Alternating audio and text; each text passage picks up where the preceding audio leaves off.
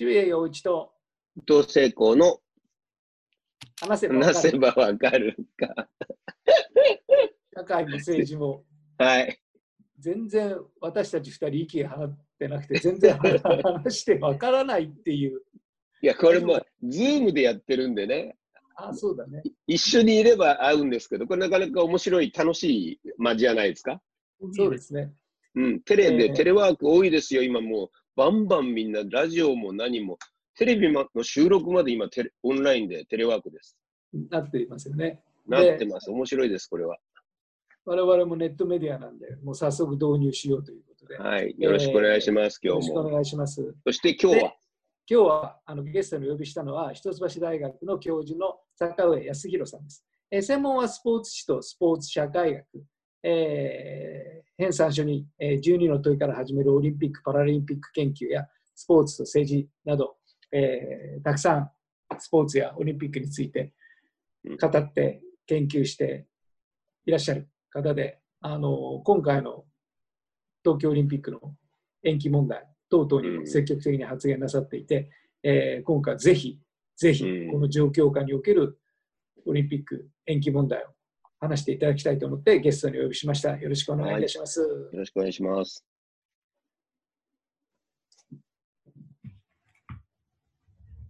えーそれでは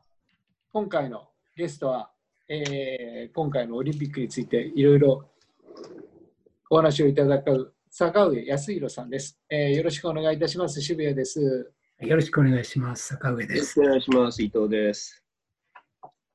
今回、まあ、あの東京オリンピック1年延期ということが発表されて、それについていろいろ議論あるんですが、まあ、最終的にオリンピックとは一体何だぐらいのところまでお話を伺えればと思うんですが、まあうんまず差し当たってこの1年延期っていうこの発表の経緯について、どうお考えになってらっしゃいますでしょうか？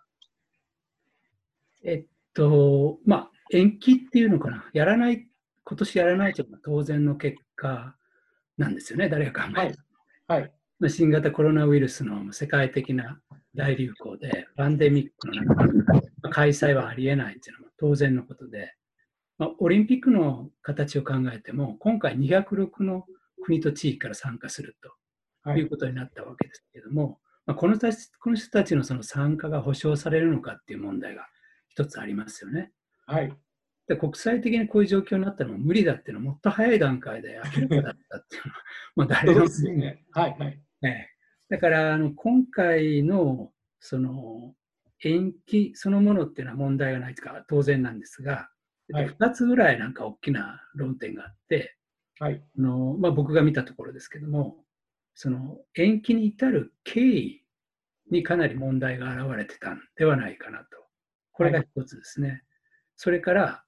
まあ、誰も中止っていうことを言わなかったっていう、ここですねなんか我々の意識の中でも、なんか中止っていう選択肢は消えてるっていうのかな。あまり考えてなかったように思うんですけれども、これはい冷静に考えてみると、中止もあり得る。より賢明な選択ではないかって、ここの議論が何もないっていうところですよね。この2つぐらいが非常に気になるっていう。でんなところですよね。あそうです。じゃあ、そのポイントの一つね、そのこの延期決定の経緯というところに、どの辺が問題点としてあるんでしょうか？えっと、あの、ご存知のように、あの、WHO が、これはもうパンデミックだって言ったのが、はい。3月11日なんですよね。あの、思い出していただきたいんですけれども。はい。はい。しかし、あの IOC が延期を検討課題に入れると。それまでは延期は考えてないって言ってたわけですよ。はい。で初めて延期っていうことを考え始めましたって言ったのが3月22日23日なんですよね。はい。で、まあ、12日間、およそ2週間のこのタイムラグがあって、あの普通に考えるとパンデミックだって言った時点でも無理だっていう判断は十分に可能だったし、もう世界はこれで動き始めたわけですよ。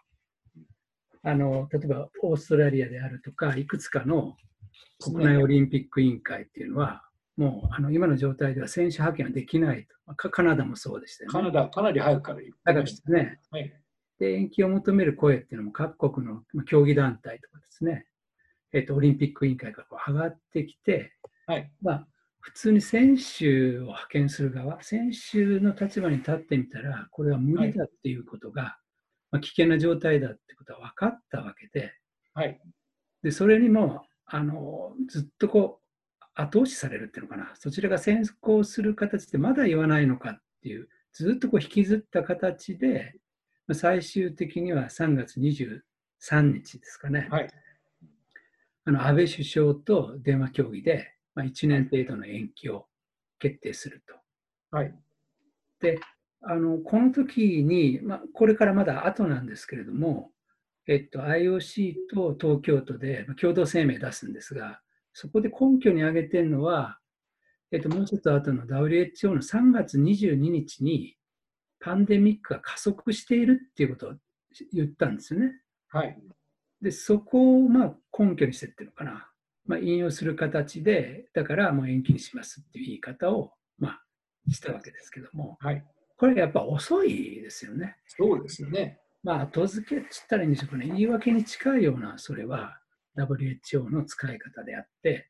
でもっと早い段階で WHO の指導に従うって言ってたんですよ、バッハ会長。あそうなのはあ、はあはい。言ってましたよ。だからももっと僕は早いと思ってましたよね。パンデミック宣言と同時ぐらいに、数日後ぐらいに当然、まあ中止か延期っていうのは出るはずだっていうふうに思ってたわけですが、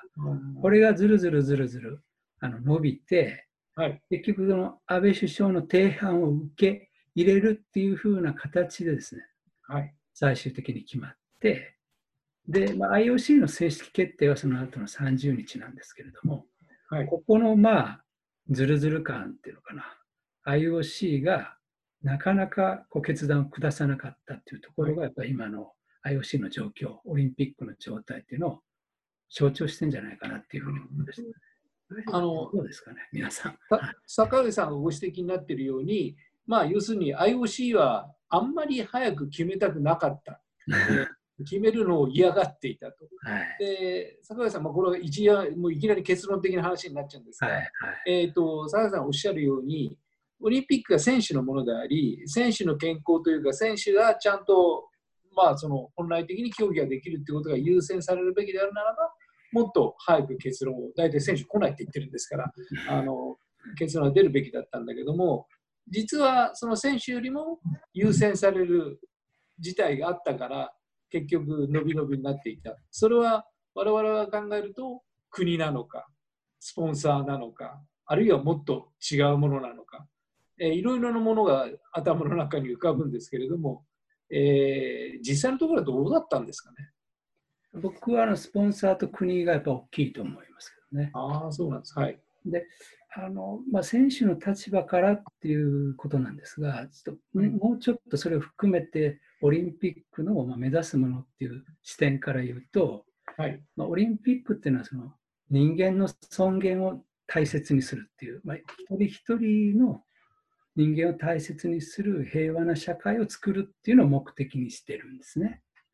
で、スポーツはその手段なんですよ。で、まあ、そのオリンピックを作った創始者のクーベルタンっていうのは構想したことは、まあ、世界中の若者が集うということです。でスポーツで競い合って、まあそのことを通じて友愛を深めていくという、まあ、こういう非常にあの単純なんですけども、僕は説得力を持ってると思ってて、それなりにですね。世界の若者が集まらないといけないんですよ。で、あの新型コロナウイルスで求められていることは人との接触を避けるっていうことですよね。真逆のことなわけで、およそ不可能なわけですね。で、あのもう一回言いますけども、オリンピックの理念の人間の尊厳を大切にする平和な社会という、この、まあ、視点っていうのかな、根根幹に立ったら、えっと、即刻中止か延期ですよね。はい。あのまあ、その中に当然選手の、まあ、生命とか健康というのも含まれるわけですけれども、まあ、根本的におかしいというふうに思ってます。これまでそういうあの、まあ、戦争で中断とかっていうことはありましたけれども、まあ、伝染病でってことはないんですよね？ないです。うん、ということは初めての事態だという。そうですね。うん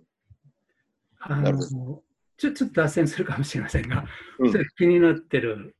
あれで3月、もうちょっと前なんですが、3月18日の国会で、うん。あの麻生財務財務大臣がですね、財務大臣が呪われたオリンピックっていう、うん、言った言った。しましたよね。言ってました。で別にそんな意図はなかったっていうね、本人は言ってるんですが、これどういうことかっていうと、まあ、それなりに歴史を踏まえてて、彼は、はいはいはいはいはい。あの40年ごとにオリンピックっていうのはまあ呪われてるって言って、日本の場合ですけども、で、40年っていうのはその、振り返ってみると、えっと、1980年と1940年なんですね。うん。で、1940年っていうのは、日本で、東京でオリンピックが開かれる予定だったわけですよ。うん。これを日本が返上したのが、まあ、第一の呪いで、うん。ま第二あ、工藤工藤官がドラマにしたやつですよね。ね NHK のね、ドラマ。はいはいはい、そうです。はい皆さんご存知だと思いますけど。はい。あと 2, 2回目は、2回目の呪いっていうのは1980年のモスクワオリンピックを、これうん、ボイコットで出れなかったうん。と。2つともですね、これ言っておきたいのは、うん。呪いじゃないですよ。うん。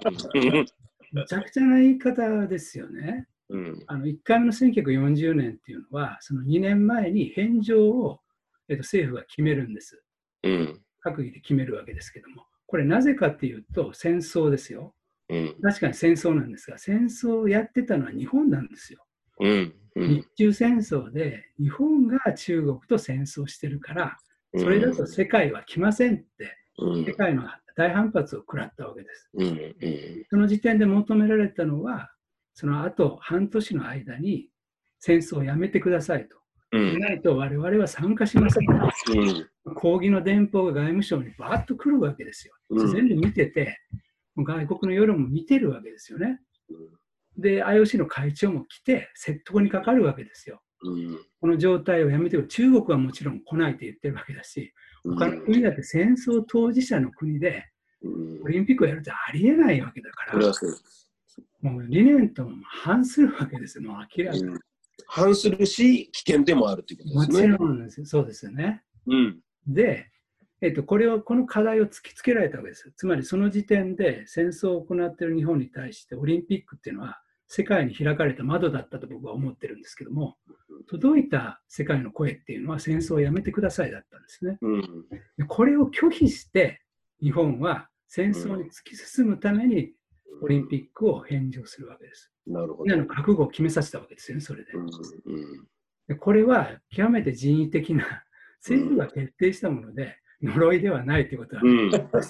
るほど。2つ目はもう説明するまでもないと思うんですけども、うん。あの1980年のモスクワオリンピック、ボイコットは、ボイコットですよ。うん。しかもひどかったのは、えっと、今はまあ JOC の日本オリンピック委員会の会長をされている山下さんも、当時選手で金メダル確実と言われた選手の一人ですけどね、うん。泣きながら行かしてくれって訴えたわけですよ。うん。あのその記憶もまあ生々しいですけれども、うん。つまり、あの時点ではスポーツ選手たちももちろん行きたかったし、JOC も、つまりスポーツ界も行くっていう、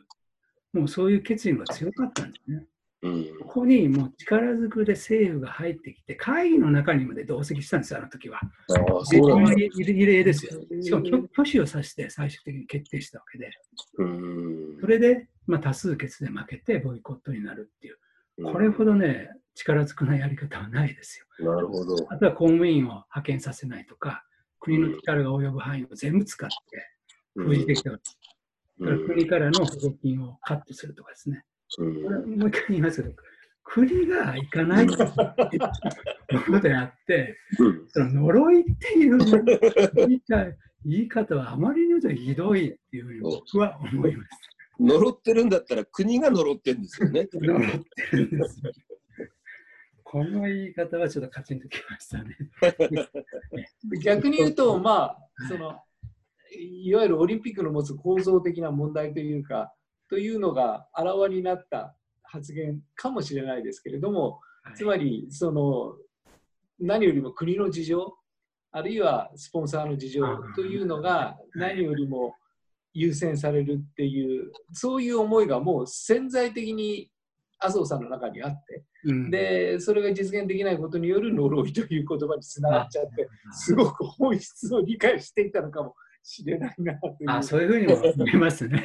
政治家のさを感じますけどね。政治家のか感覚から言ったらそうなんでしょうね。きっとそうだと思いますね。うんで、今回の延期のお話になるんですけれども、まあ、えー酒井さんおっしゃるように、国の思惑と、あとスポンサーの思惑、それぞれどのようなものだったんでしょうか、そのいわゆる延期もしくは中止という決定をなかなかできなかった、その背景というのは、この2つが。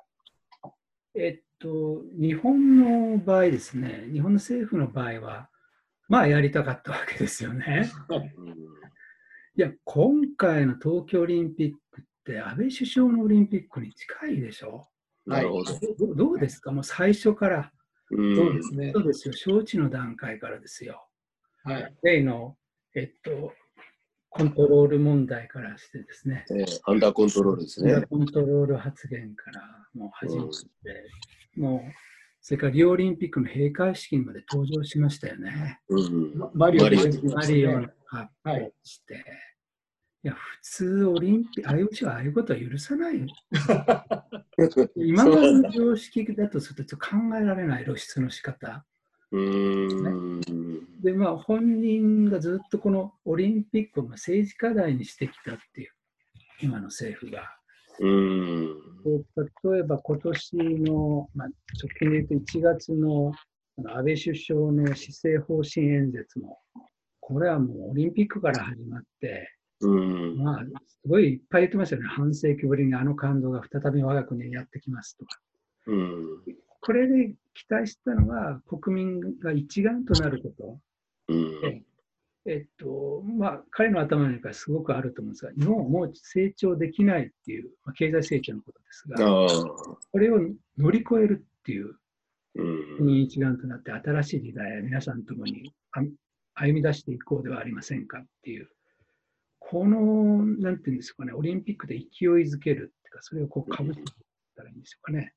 いろいろ期待は大きかったと思いますね。うん。細かくはもういろいろあると思うんですけれども、えっと、今回、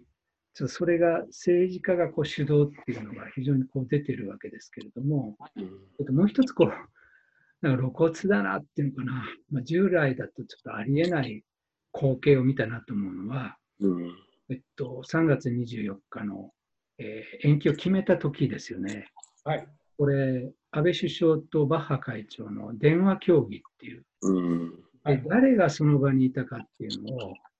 翌日の新聞報道とかであの、東京新聞なんかは、写真が出てましたけれども、うん。そのそばに橋本オリンピック担当大臣がいて、うん。はいそれから、えーと官房長官もいましたいましたけども、私、組織委員会の森会長がいて、うん。で小池都知事がいましたよね。うん。で、もともとこの決定を安倍首相がやるということは、うん。オリンピックの仕組みから言ってありえない。なるほど。ああ、そうなんですか。あのどういう契約交わしてるかというと、IOC と都が交わしてるわけですよ。契約そのものも。で、スポーツ界の行事なわけですよね。はい政治行事ではないわけであって、だから本来ですと、東京都知事、あるいは組織委員会の会長の森会長、ここら辺と協議するんだったらまだわかるんですよ。なるほど。首相が出てくるっていう決着のつけ方はありえないです。うんし。かも、僕は非常にこう印象的だったのは、この場にいた先ほど読み上げた、えっと、メンバーって全員政治家、あるいは元政治家ですよね。はい。で、本来いるべき人ってで、あと考えると、JOC の会長なんですよ。うん。日本オリンピック委員会ですよ。うん。IOC のまあ支部、日本支部長って言ったらいいんですかね。まあ、最高責任者です。まあ、スポーツ界を代表する、そのポジションにいる山下さんですけど、うん。彼は蚊帳の外だったわけですよ。うん。この状況を全く知らなかったわけですよ。でうん一生懸命、えー期日通り7月今年の開催を主張ずっとしてたんですよね。うん。何にも話を聞かされてなくて。うん。モスクワオリンピックボイコットで泣いた男が、うん。もう一回こう、その時の政治のなんて言うんでしょうね、強さっていうか、それのまあ、犠牲になってるってことを一番こうしみじみ味わった方が、もう一回ですよね、こういう感じ。あの僕はあの内心すごい熟知たるものがあると思ってますけれども。なるほど。明らかにこう政治主導で決定がなされていくっていう、まあ、この異常さですね。うん。やはり安倍安倍首相としては自分の任期中にどうしてもやりたかった、あるいはその自分のまさに安倍オリンピックっていうブランドを完全なものにしたかった、えー、そのためには何が何でも2020年の開催に執着した、それは相当 IOC に対して強く言って、で最終的に IOC もあんまりそれを頭ごなしに否定することもできず、なんかずるずるずるずる言って、最終的に延期というのは、じゃあ安倍さんが延期っていうふうにおっしゃるという、こういう形の台本でまとめましょうかみたいな話があったような、今のお話を聞いてくると、その裏のストーリーが見えてきたりするんですけれどもね。いや、そう、ほとんどそう思わざるを得ないですよね。でもそのこの後の展開があまりにもスピーディーですよね。はい。はい。ストーリーに決まっていくのが、その来年の7月23日からパラリンピックは8月24日からっていうの、はい、30日に決定したんですけども、うん、もう言った通り、パッと決まっていくっていうことが、やっぱりこの打ち合わせっていうんですかね、やり取りがあるとしか思えないようなスピーディーさっていうところは非常に疑わしいっていうふうに思いますね。で、そのことは僕は問題だなと思うのは、せっかくの、あの積極的にこの延期をこう捉えると、あの見直すチャンスだったわけです。はい。いろんなことをですね。僕が一番やっぱり考えてほしかったのは、8月のあの国書の中をやるっていう。そうそうだそうだ。あのまあ、去年の我々暑さを経験して、これは人命に関わるような状況だって、東京に住んでる人みんなは分かってるわけですよ。うん、そこでやるっていうのはそもそも無理だって言ったら案の定、マラソンと今日はあの札幌っていうこんなギリギリになって、どうやくっていう話なんですよ。で、冷静に考えたら無理なんですよ。うん、南半球でやってる時にはやっぱ秋なんですよね。うん、なるほど。それで来たわけですよね。でこういうものも含めて、まあ、アスリートファーストとか、まあ、五輪の原則に従って、せめて微調整みたいなことでもやるチャンスがあったはずなんだけれども、うん、何もそういうこう余裕を与えないというんですかね、あの議論するような、あっという間に決めてしまったっていうところは、やっぱり小筋書きがあったのかっていう、あるいはその先ほど言ってる、まあ、政府、それからスポンサーとの関係で、もうほとんどそういう、えー、新しく考える余裕が奪われてるって言ったらいいんですかね。これまでは IOC はもうちょっと発言権あったわけですか？いや、強かったと僕は、まあ、イニシ少なくともイニシアチブを取ろうという意思は強かったですよ。あの、80年のモスクワボイコットの後なんかね。どうやって政治に対抗するかを彼ら必死で考えてきましたよ。ああ、なるほど。あの、うちの大学の OB で、清川正史さんっていう、まあ、当時の IOC の副会長をやってた方が、まあ、いかにそれで考えたかっていうのを。で最終的には政治に勝てないんですけど、だけど、我々の手の中にあってコントロールが効くものが、各国の NOC なんですね。うんはい、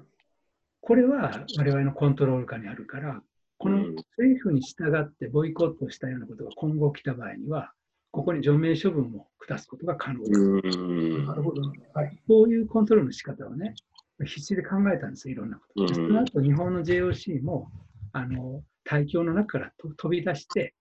政治に左右されないようなですね、その当時の人たちの問題意識で、そういう動きはあったんですよね。なるほど、そうだったんだ。で僕はあの選手が発言したりしてきたり、セバスチャン・コーっていうイギリスの陸上選手もそうですけど、なんか主体的にこう動くような場面も IOC 作って、うん、いい方向に一時動いてきたかなっていうふうには見てたんですけれども、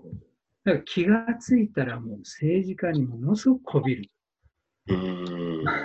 今回の一連のまあ動きもそうですけど、まあ、ちょっと例えば、えー、っと遡ると、ピョンチャンオリンピックの時も、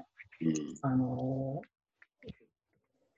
韓国の首相に、まあ、大統領に張り付いて、うん。えっと、一緒に観戦をして見てたのは、南北、えっと、ち統一チームですよね。うん。アイスホッケーの、まあ、試合を見てたりとか、それはあのある意味その政治的な国境を越えて平和な社会を作り出すその努力っていう一面でもあるんですけれども、まあ、外交官のようにすごく動き回って、うん。ピョンチャン五輪の前日覚えていらっしゃいます？各国首脳を招いたパーティーをして、で、誰がどこの席に座るか、自分のマスコミもすごい騒ぎましたよね。目を合わせなかったとか、特に北朝鮮うん。に対してとか、あのアメリカとの関係とかですね。うん。である意味こう積極的に、その公正的に政治家にこう対峙しようとしてるっていうのも見えるんですけれども、うんあのまあ、今回との共通点でいくと、主催者国首脳に対する媚びっていうんですかね、おそれはものすごい、ーそれはどうどうしてそういうふうになっていっちゃったんでしょうね。うんやっぱり利権がそこにものすごいっていうことになってきたわけですか。あの大きなのは、これすごい IOC 危機感感じてると思うんですけども、オリンピックが世界の嫌われ者になってるっていう、うん、開催したいっていう、えー候補になるとあね、激減してるんですね。そうらしいですね。はいはい、これはね、やっぱり IOC にとってもショックだと思います。えっと、2000ちょっと遡る2016年は結局リオで開催されましたけど、えっと、この7年前ぐらいに大体、えっと、決まるんですけどね、この時手を挙げた年が7年あったんですよ。うん7つあって、えっと、今回2020年の時は5つなんですね。うん5つの年が手をうん挙げて、結局東京になったんですが、で次です。うん2024年っていうのは手を挙げた年は、えっと、2つなんですね。うんパリとロサンゼルスです。うん IOC は大慌てをして、うん次なくなるんじゃないかということで、すね、これ。2024と28までうん決定しちゃったんですよ。はパリ、ロサンゼルスって、ここで捕まえたかったわけですね。焦ってますね。焦ってるでしょ？逃なるほどですよ、こんな決め方自体。うんで、あの、もうすごくオリンピックの化けの皮が剥がれてきて、うんそういうの経済成長にはつながらない。なるほど。はっきりしたんですよ。うんどこがやってもこの感じですね。で、自然破壊もしちゃったりもね、しますしもそのデメリットが大きいのと、えっと、一番次、あの、候補、えっと、2024の時も5つぐらいは上がってたんですが、途中で辞退するんですよね、他の都市が例えばボストンもそうだったんですが、アメリカで。で、理由は、あの、さっき言った経済成長にはつながらないし、それから、これだけの莫大なお金を使うんだったら、もっといい使い方があるでしょう。で も、あの、当然反対運動のプラカードなんかは無料ですよね。もう学校作れとかですね。うんそれはそうでしょっていう。あと、ハンブルドイツのハンブルクも落ちましたし、これは税金のより良い使い方があるでしょっていう主張です。で住民投票にかけてあアウトになっていくあと。ブダペストもそうだし。で、ローマは財政難の理由で、まあ、市長が出たり。まあ、こういうのが相次いでるんですよ。だからまあし神話みたいなのが、こう、もう崩壊しちゃったっていうのかな。うんあるいは、えっと、先進国の仲間入りをしたいところが今まで頑張ってたんですけども、まだ頑張ってるところはありますけれど、少なくとも先進国って言われてる国で、今、オリンピックをやるメリットってないっていう、なるほど。そういうことが分かってきちゃったっていう。そうか。この中でやってくれるっていうのはやっぱありがたいです。媚び売りますよね。そりゃそうですね。こっちも付け入りますよね、そこにね。やりますよ。ね。これは一つじゃないでしょうかね。うーん。まあ、あの開催時期が、えーどうしてもその国主の時期になる、でそこから一つも動かない、本来的には今回、延期が非常に考え直すチャンスであったにもかかわらず、まあ、結局は7月末から8月頭ということになってしまったというその、まあ、事情というのは、最大スポンサーであるアメリカの放送権料を払っている放送局の思惑であると。この時期にしか、やはりスポーツ中継をやる意味がない。で、しかもそこに、えー、まあ、6000億とか7000億という巨大な放映権料があってで、それによってほとんどオリンピックの運営が、まあ、賄われているっていう現状、これがすごく大きな問題だという、えー、ことは、あの坂上さんもご指摘なさってるんですけれども、やはりそこには大きなプレッシャーがあるんですかね、放送局から。僕はあの IOC の役員ではないので、直接そのどれぐらいのプレッシャーかっていうのは分かりません。それ客観的に見て7割がテレビの放映権料で成り立ってるんですね、IOC の暫定っていうので。残りがスポンサーなわけで、このテレビ頼りっていうのも強烈ですよね、財政上。もうほとんど苦しめられてるわけですから。でこれは、これで、えっと、ちょっと言うと、やっぱり、えっと、世界最大のコンテンツって言ったらいいのかな。これほど注目する世界中の人が見るイベントはないですね。うん、トータルで見るとですよ。で、ワールドカップは一瞬の視聴率言ったら向こうの方が高いんですけれども、うん、オリンピックの方がこうコンスタントにってます。総視聴者数で言うとやっぱ上回るみたいで、地球上最大のこのイベントで、そこで何か CM でも出すっていうのはものすごい効果があるわけですよね。でそのことが持ってるやっぱりコンテンツとしてのこの価値っていうのが、これは値段を釣り上げて見合うようにおそらくなってるっていうことだと思うんですけれども、あの、えっと、ちょっと振り返っていただくと、そのスポンス、まあ、テレビが何を要求しているか、それに対して、まあ、IOC がいかに対応できてないかっていうことで言うと、その夏開催するっていうのはもう象徴的なんですが、ちょっと振り返ってみると、2年前のピョンチャンオリンピックです。スキーのジャンプですけど、うん、これ真夜中にやりましたでしょ、11時。ああ、そうですね、そうだったかも。はいはいはい。いや、火災とかダメだったじゃないですか。はい、あの寒い中、なんか規定もあって、コートみたいな、毛布とかも羽織れないんだったと思うんですね。公平性とかいろいろあるんです。あの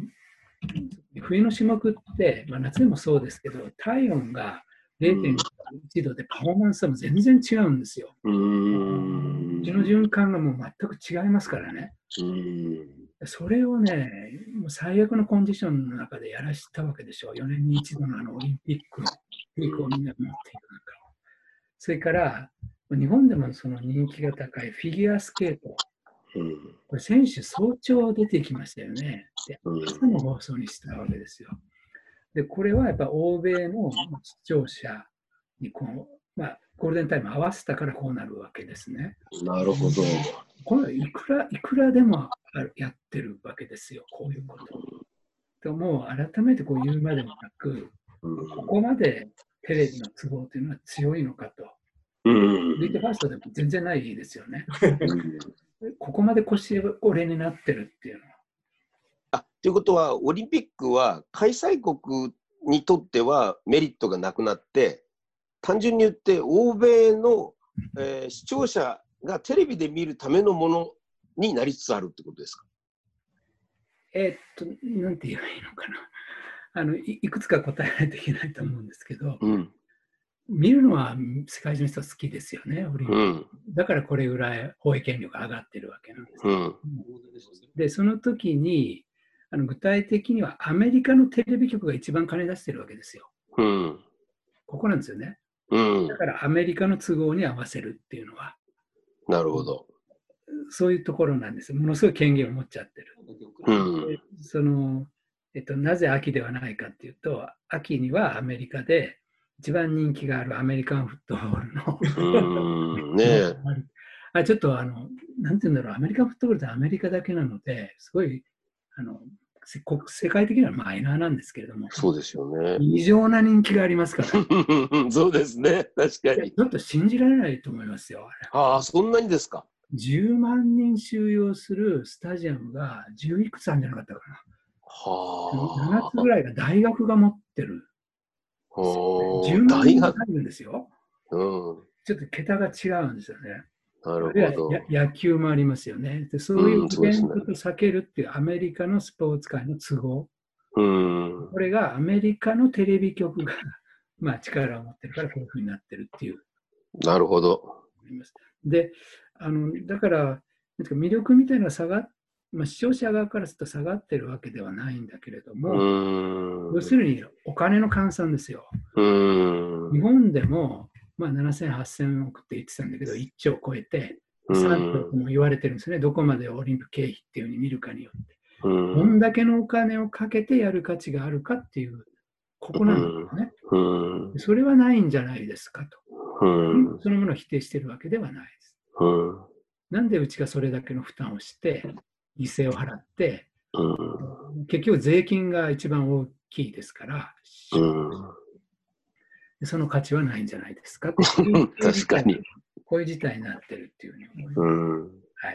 い。よくわかりました、今の。じょ問題点がよくわかった。だから、あのまあ、今の坂上さんのお話で、今、そのいわゆるオリンピックっていうすごく大きなイベントが持つ問題点があらわになっているわけですけれども、まあ、一つは、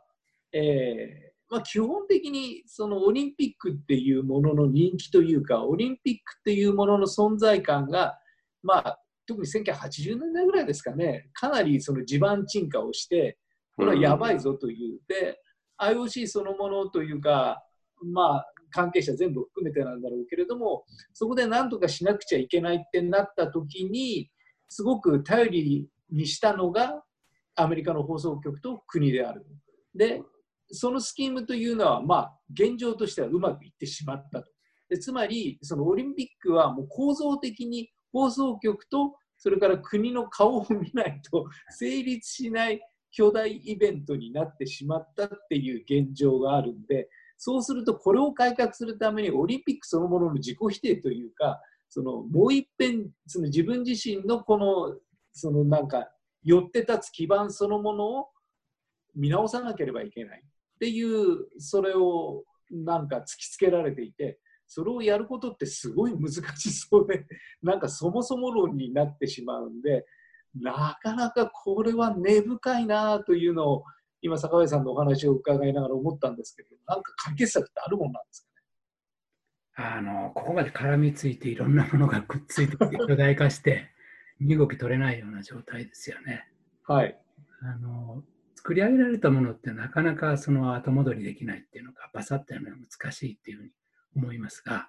うん。えっと、まあ、元に変えるっていうのかな、本来のあり方っていう点から言うと、あのオリンピックは明確な理念と目的を持ってるんですね。オリンピック憲章がありまして、で先ほどその一部を紹介しましたけど、あのまあ、人間の尊厳を大大事にする平和な社会を作るっていう、まあ、平和運動、あるいは社会改良運動なんですよね。でだから百何年にわたって続いてきて、誰もがこううんと言わざるを得ない大目標なわけじゃないですか。もう人類の目標みたいなことを言っちゃってるわけで、崇高な理念なんですよね。だからそれはそれみんななるほどっていうふうに思っていて、で、問題はそれ、そういう明確な理念を持ってるっていうことのメリットって言ったらいいのかな。まあ、だからこそやれる改革の仕方があって、まあ、一言で言うと、それを実現するにはどうしたらいいんですかと。今の状態をその理念に照らしてみたら、これに反してるんじゃないですかと。まあ、そのところをチェックして変えていくっていう。でも自分的にはやってるんですよね、IOC も。はいいいと思ってるわけではなくて、うん。例えばもういくつかの都市に限定しちゃうとか、あのそれはもう施設があるからですよ。ああ。例えば、もうお金をかける必要がなくて、えー受け入れられる体制が持ってるようなところ、まあ、いくつか限られちゃいますけれども、まあそういう方向でもこう動いたりはしてるんですよね。で、僕はまあ一番こう偉かったっていうのかな、まあさすがだなと思ってるのは、えーと、ユースオリンピックっていうのを始めたことです。えーとこれ14歳から18歳の青少年だけなんですね。うん。で、規模結構でかくて、夏の大会がまあ3500人ぐらい、冬も1100人ぐらいで、種目はオリンピック並みなんですけど、これが10年前から始まってるんです。でこれ、いいのは本当にこのオリンピックの理念とか理想をそのままこうプログラムにして、これを実現していくようなことをやってるんですね。で特徴は、えっと、競技大会だけじゃなくて、文化教育プログラムっていうのを作って、でそこで勉強するんですよ。うん、青年たちが。オリンピックに学ぶってもあるんですが、これ地球規模の課題について学んで議論し合うんですね。例えば、あるいは貢献することとか、それからあの豊かな表現力をつくつけるとかですね。そういうことも含めて、あるいはすごい有名なオリンピック選手の話を聞いたりとかっていうのも含めてなんですが、まあ、総合的に教育とか文化とスポーツをこう融合させて、オリンピックの理念にこう近づけるような、こう本当にいい人間作りをしていく、あるいは本当の交流を深めていくようなことを、プログラムとしてやってるんですね。まあ、ディスカッションとか含めて。これが特徴の一つと、もう一つは、その競技大会の中身も、えっと、オリンピックとはちょっと違って、えっとまあ、あの新しい種目をやってるというのは、フットサルとか、そういうこともやってるんですが、面白いのは、えっと、国境を越えたチームを作ってやってる種目があるんです。柔道とかフェンシングとか馬術で、で国境を越えてで、大陸、5大陸ありますけど、大陸チーム作って、うん、なんでこうやるようなこと。それから、男女混合チームですよね。でこれは、この精査とか、なるほど。を超えるっていう理念を、もう具体的にチームで表現してるわけですよ。でも生身の人間同士がそこで触れ合ってるわけですよね。すごくこう理念に沿ったいい取り組みだっていう思いますよね。で、あのこれは、えっと、本来のオリンピックの在り方を体現しているものだっていうふうに思って、つまりやればできるじゃないかっていう話になるわけです。いや、素晴らしいお話ですね。だから、うん、お話を伺っていて、まあ、結局、まあ、こういう言い方をすると何もかもそれで一括りになってお前は頭悪いって言われそうなんですけれども要するに今世界中で起きていることはそのグローバリズムと格差っていうまあすごく今高度化した資本主義社会におけるそのなんていうか行き詰まった問題ともうありとあらゆるそのコロナなんかその象徴か象徴かもしれないですけどあるんですけれども、まあ、それの端的な現れ方がやっぱりオリンピックにもあってそれをやっぱり克服していくためにはそこから解きほどいて そのもう一つ一つ一つの個に戻っていかないといけないっていうなるほどなと思って例えばまあ高橋さんもおっしゃってましたけど例えばギリシャに固定しますと。もうギリシャに固定してオリンピックはギリシャでやります。でまあ高揚感をなんか高める装置としてナショナリズムっていうのが機能しているから国別っていうのはあるかもしれないですけれども例えば大陸っていう面白いなって5大陸にあれだじゃあアジアチームって言われればとにかくアジアでもう韓国、日本も中国一緒になってこれみんなでとにかく勝たなきゃいけないんだぞっていう別の、まあ、別の地域ナショナリズムなのかよくわかんないですけれども、まあ、そういう新しい枠組みができるしそれこそ、ね、男女混合チームになったらその精査で結局あのスポーツ選手は男なのか女なのかっていうことをとにかく検査して検査して検査して白黒つけないとダメだぞっていう本来的な今までの流れとは別の方向に行きがちなところを全部解きほぐすとか、まあ、すでにそのオリンピック内部 IOC の中においてもそういうまっとうなトライアルがなされているっていうのはすごくいいなと思いますね。でもそれって実行力なのかどうなのかよくわかんないんですけど。そうなんですよ。じゃあこれを今のオリンピックに適用してあの全選手がですね世界のトップアスリートたちがこのプログラムを受けて ディスカッションしたり 授業を受けるようなもんですねある種ね。はい、いますかと従いますかと。これイニシアチブを取ればオリンピックはこういう場だからやってもらいますよと。これが参加資格ですよやればやれなくはないと僕は思いますけれども。ただそういうふうにしちゃうのが一つの手ですよね。うん、オリンピック本体もユースオリンピックのようにしてしまうっていうのは一つの方向で、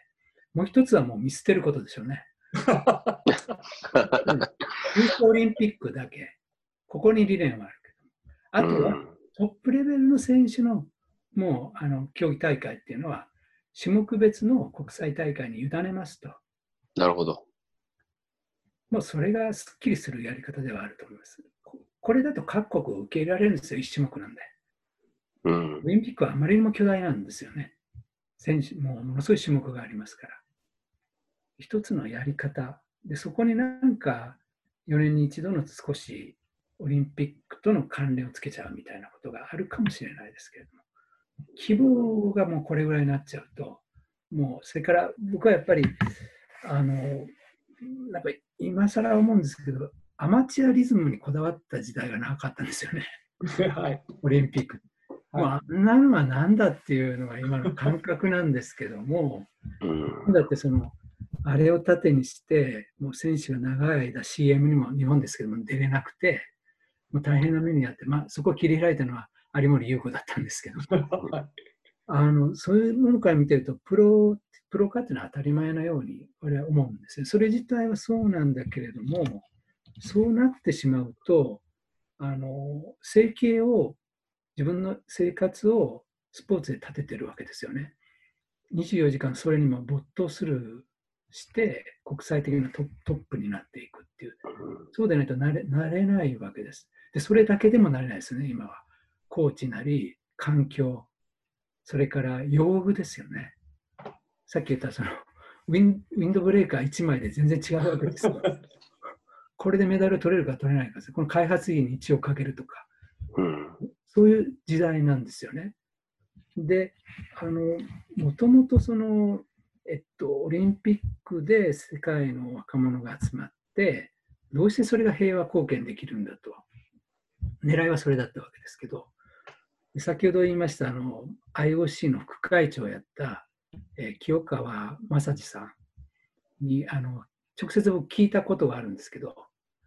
えーと、清川さん、あなたはそのオリンピックが平和運動だって言うけれども、確かにこれは平和に貢献してるって実感するのはどういう時ですかって。たら、清川さんは、選手村だって言ったんですよね。選手村では、その競技の時はライバル同士でもうバシバシこうお互いやってるんだけれどもだけど選手村に帰ってきたらいろんな話をしたりそれで本当にこう友達になって帰っていくんだというで単純な話ですよあの友達になって帰っていくことが世界平和につながるってだけどものすごい本質的だと思うんですよ、うん、友達がいる国と戦争はしたくないですよ、うんその国にミサイルを撃ち込めないですよ。生身のその友達、人間がこう浮かびますからね。だからその単純な話なんだけども、すごく大事な本質的なことだと思うんです。うん、問題は今ですよね。今じゃあ選手村にみんな泊ま泊まるんですかと。アスリートたちは泊まんない、ね。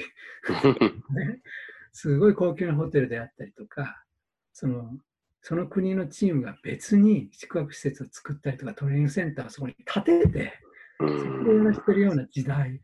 なんですよね。でそれをあまり設備が良くないような選手村にみんな強制的に泊まらせて仲良くなってもらってっていうのこれもやっぱり難しいではないかなと思うんですよ。うん確かに。でやっぱりアマチュアの時代だった、まあ、今から振り返ると牧歌的な時代っていうんですかね。まだこういう鳥があるっていうのか。だとやっぱり可能だったことが、やっぱりプロのトップアスリートが競う、そういうこう場になったことで、かなりこう実態に合わなくなってきてるではないかなと。彼らに本当にその競技者としてのあの最高水準のプレーを求めるんだったら、えっと、捨てないといけないものがやっぱり出てきちゃう。オリンピックは大事にしてきたものなんだけれども、でなってこう究極それ詰めていくとじゃあもう種目別の国際大会でトップを狙ってくださいっていう方が一番環境が整うとなってしまうのかなっていうのは、ちょっと消極的ですけどもそういう道もあるかなっていうふうに思いますね。すすごすごく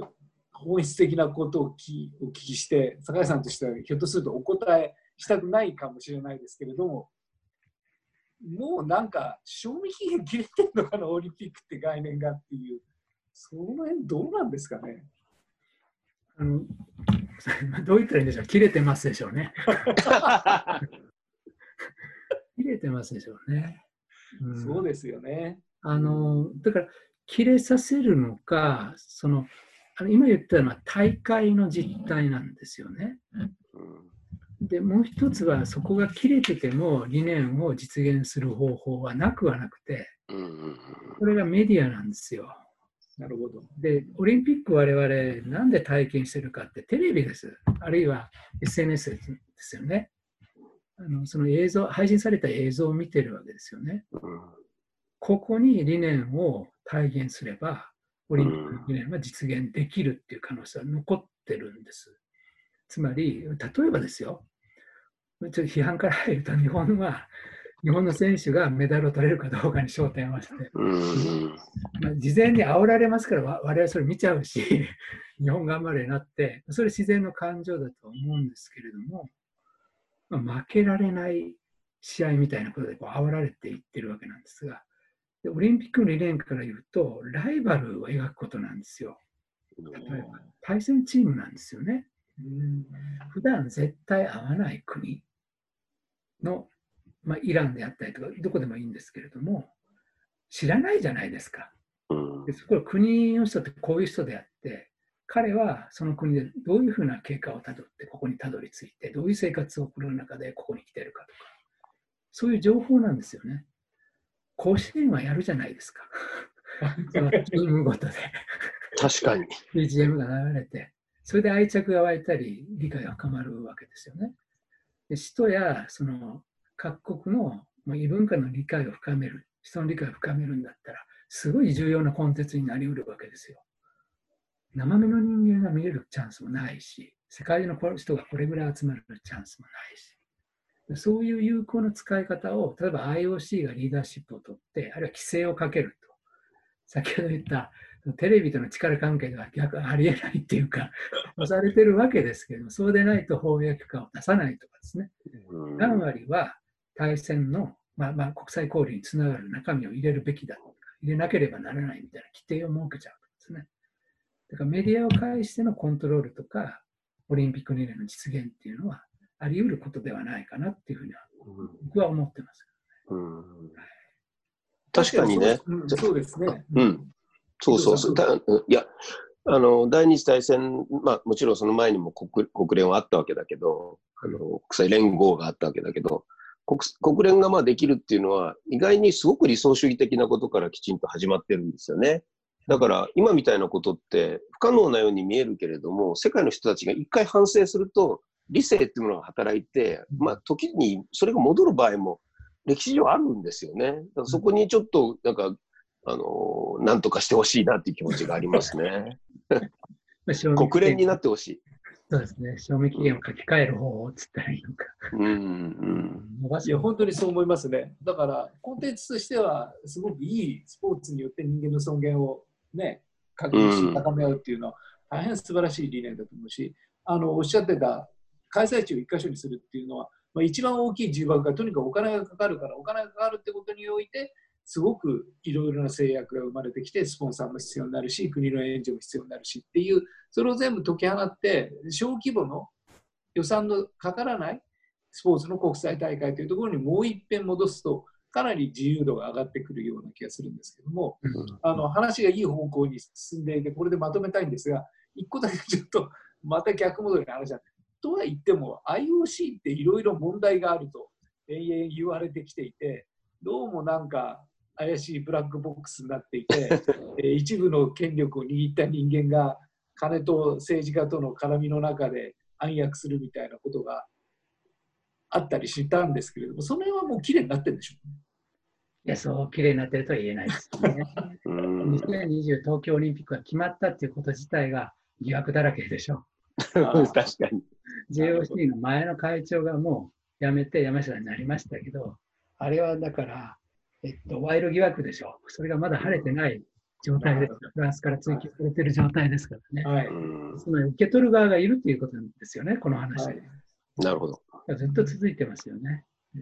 はい、これ、フィーファもそうですけども。はいそうすると IOC そのものの事情機能というのもすごく重要なことであって、ね。なかなかハードルは高そうですね。これだけど、欧米のね、あの研究者たちは結構具体的な改革案出してるんですよ。組織については。はいアメリカの研究者であるとか。だからそれをきちっと、まあ、取り入れるってことですよね。組織が正常化するっていうのも、どこの組織だって当たり前な話じゃないですか。そうです、そうです、そうですね。だから長期的に見ると、もともと貴族でやってたから、そのレベルの人たちがやってたので、まあ、清廉潔白の人たちだったわけですけど、うんそれはそれで問題ありますよね。そうですね。はい、貴族の遊びじゃないんだよなっていう庶民の意見がどう感覚があるのかってなって、まあ、変わそういう面ではこう民主化してきたんだけれども、まあ、金の点では綺麗ではないですよね。なるほどね。はい、その通り。課題は大きいですね。あと、もしよければ、はい。あの中止の話も、はい、じゃあ、えっと、では、うんあのもう一つの選択肢として中止っていうことも、まあ、議論されるべきだったんですが、なぜこの中止というのは議論にならなかったんでしょまあ、先ほど来議論しているように、まあ、スポンサーとの関係、まあ、政府との関係ですよね。やりやりたいとか、中止はありえないっていう、もうなんか前提で動いてるみたいなんですけども、我々こう主催国にいるわけで、その視点からあの誰もまだちゃんとこれは議論してないと思うんですけども、中止になった時のメリット、デメリット。で、デメリットばっかりこう、なんか我々先走ってこうイメージしてしまうんですが、真剣にちょっとメリットはないのかっていうのを掘り下げて冷静に考えてみる必要があるんじゃないかなって思います。えっと、届いてるどかどうかわからないんですけど、さっきあの、えっと、2020年の東京オリンピックの開催経費の内訳、何にいくらかかってるかっていうのを、えっと、これは、えー組織委員会のホームページが出しているものを自分で見てみたんですが、えっと半分、1兆3500億俺のやつ？あ来てますかね。あ、伊藤、ちょっと一瞬、伊あ、藤さんちょっと待って。僕が今、電気がなくなりそうだから。あどどうしちゃったの？イヤホンちょうだいあ大丈夫、大丈夫。聞こえてます。どうぞ大丈夫どうぞやってください大丈夫ですか？切り替えまちょっす。と伊藤さんが安定してから、ちょっと、はいはい。席について安定してから。はい、大丈夫。あ、あ、これです。はい。今あはいはい、これですね。はい。この上の方、すみません、負担の内訳ではなくて、もうちょっと上の方の、ありますか？あ、そっちですね。ちょっとこれ見ていただきたいんですが、お音大丈夫ですか？はい、大丈夫です聞こえて。ます。えっと、東京オリンピックの開催経費が全部で1兆3500億っていうのが、えー組織委員会が出してる、まあ、金額なんですけどね。うん。えっと、半ほぼ半分強が会場にかかる、えーっとまあ、競技会場を作るですね、建設費等なんですね。で、残り半分が大会運営なんですよ。で、中止になったらどうなるかっていうと、うん。全部ではないですが、大会運営にかかる費用6450億って見積もってますが、このうちの、まあ、かなりの部分が浮くっていうことが生まれるんじゃないですか。普通の考えですね。もうやっちゃってるものもあると思います。まあ、広報とかですね、いろんなもので使っちゃってるものも、機材とかもあるかもしれませんが、まあ、セキュリティだけで1000億かかるんですけど、例えばですね、うんこ。れ使わなくて済みますよね。例えば輸送の500億円とか。桁がものすごいでしょ？一つのうん。本当だ。置くわけですよ。アベノマスクが488億。オリンピックの輸送費が500億ですからね。例えば。で、まあ、一番出してるのは、まあ、税金ですよね。から出してるわけですけれども、まあ、こういうところもちょっと精査して、あの、きちっとこう冷静に、えっと、中止にすることのメリット、まあ吟味した上で中止の選択肢もちゃんと考えないといけないんじゃないでしょうかね。でうん全部なくなるわけじゃなくて、施設作った施設のうちに、ここでは高級施設って書いてますけど、まあ、国立競技場なんかそうですけど、残るわけですよね、この機会で。何もなくなるわけではないです。遺産として残るわけですし、で問題なのは仮の、仮に作ったものです。これ作っちゃった後壊すっていう。だこれはこういうものを作ったこと自体が問題ですよ。そうですね。よくわかると思いますよ。だダメですよね。非常によくわかるあれだと思いますけど、だから、まあ、プラスマイナス、えっと、特にお金の点からもう一回見直して、中止か延期か。で延期になると、さらにお金がかかるわけです。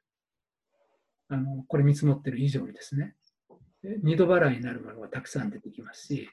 で、そのプラスになった経費っていうのは IOC に要求するって、組織委員会の森会長言ってますけど、